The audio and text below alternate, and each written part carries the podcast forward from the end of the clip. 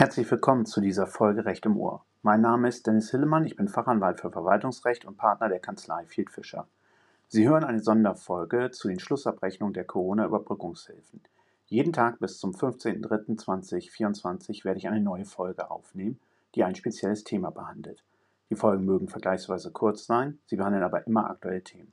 Fachlichen Austausch finden Sie auch in meinem Netzwerk dem Sie kostenlos beitreten können unter www.überbrückungshilfe-netzwerk.de www.überbrückungshilfe-netzwerk.de Sie erreichen mich unter dennis.hillemann@fieldfisher.com. Jetzt starten wir in die Herzlich willkommen zu der Folge von Sonntag, dem 18.02.2024. Mein Name ist Dennis Hillemann. Zunehmend werde ich von Steuerberatern angerufen, die ein Problem mit ihren Mandanten dahingehend haben, dass diese Mandanten es ablehnen, bestimmte Erklärungen in der Schlussabrechnung abzugeben. Ein Musterbeispiel hierfür ist etwa die Thematik des Unternehmensverbundes. Der Steuerberater erkennt, dass aufgrund der nachträglichen Änderung der Praxis der Bewilligungsstellen insbesondere im familiären Kontext ein Unternehmensverbund vorliegt und will diesen Unternehmensverbund auch entsprechend erklären. Hierbei noch einmal der Hinweis darauf, dass es sich manchmal lohnt zu kämpfen, ähm, insbesondere dann eben, wenn es um familiäre Verbindungen geht. Ich verweise auf meine zahlreichen Veröffentlichungen. Und auch noch einmal einen Hinweis auf die Folge vom 17.02., wo ich auf eine Haftungsgefahr hingewiesen habe, die man unbedingt äh, beachten sollte. Ähm, dann, wenn man einen Unternehmensverbund nachträglich erklärt, weil dann gegebenenfalls bei dem neu hinzutretenden Unternehmen nicht alle Kosten berücksichtigt werden können. Hören Sie sich bitte die Folge vom 17.02. dazu an.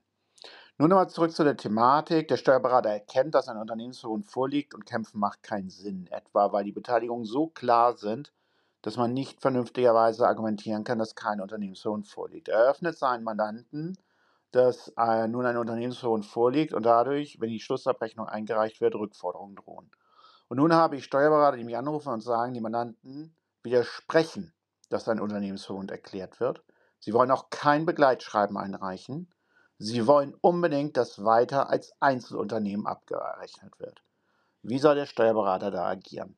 Erstens, ich erkenne an, dass Sie in einer ganz schwierigen Situation sind, die sich kaum logisch lo äh, lösen lässt oder zumindest nicht ohne Stress. Zweitens, Sie als Steuerberater haben eine Plausibilitätspflicht. Das heißt, Sie dürfen auch keine falschen Erklärungen abgeben, wieder besseren Wissens, Ansonsten sind sie gegebenenfalls in der Subventionsstrafbarkeit. Also das bedeutet die Strafbarkeit wegen Subventionsbetrugs. Zwar kann man sich beim Subventionsbetrug, wie die Teilnehmer meiner Webinare wissen, nur strafbar machen, wenn man Tatsachen falsch erklärt oder subventionserhebliche Tatsachen verschweigt und nicht, wenn man über Recht täuscht. Das machen sie ja eh nicht, aber wenn man sozusagen eine falsche Rechtsansicht vertritt. Wenn Sie aber Tatsachen erkennen, die auf einen Unternehmensverbund hindeuten und entsprechend diese Tatsachen nicht offenlegen, dann kann ein Subventionsbetrug vorliegen und es gibt da draußen Ermittlungsverfahren gegen Steuerberater. Daher rate ich in diesen Fällen dringend wie folgt zu agieren. Erstens, weisen Sie Ihre Mandanten schriftlich per Einschreiben Rückschein oder jedenfalls per bestätigter E-Mail darauf hin, dass aus Ihrer Sicht ein Unternehmensverbund besteht und Sie nicht bereit sind, die Erklärung abzugeben oder einen Unternehmensverbund zu erklären. Kündigen Sie Ihren Mandanten an, dass Sie das Mandat niederlegen, wenn die Mandanten eine entsprechende Erklärung weiterhin von Ihnen fordern, und stellen Sie den Mandanten erheim, dass diese bis zum 31.03. einen anderen prüfenden Dritten beauftragen, der die Schlussabrechnung entsprechend erteilt. Bieten Sie den Mandanten ansonsten an, dass Sie die Erklärung als Unternehmensverbund einreichen, aber gerne eine davon abweichende Meinungen der Mandanten entsprechend mitsenden und auch gegebenenfalls die abweichenden Zahlen in einem Begleitschreiben darstellen, was sich ergeben würde, wenn kein Unternehmensverbund vorliegt.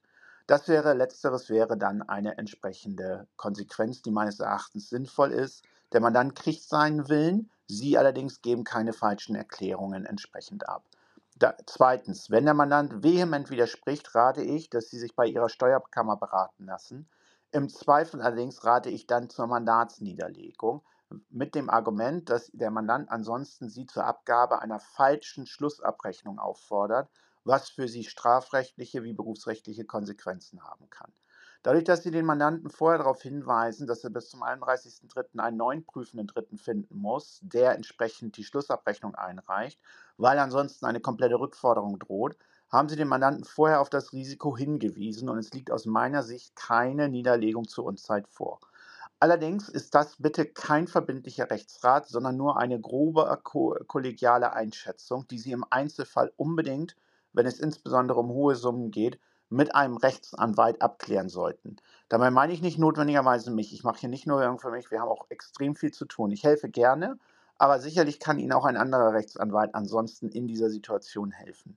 Nur bitte geben Sie keine falschen Erklärungen ab. Ich habe genug Steuerberaterinnen und Steuerberater, die sowas gemacht haben und die daher vor großen berufsrechtlichen Problemen stehen. Bitte lassen Sie sich von Ihren Mandanten nicht erpressen. Sie sind Berater der Mandanten, aber nicht Freund des Mandanten. Sie stehen am Ende dafür ein. Ich hoffe, Ihnen damit geholfen zu haben. Und freue mich auf die weitere Folge dann. Wenn Sie fachlichen Austausch suchen, gerne unter www.überbrückungshilfe-netzwerk.de oder unter meiner E-Mail-Adresse dennis.hillemann at fieldfisher.com. Vielen Dank und bis morgen.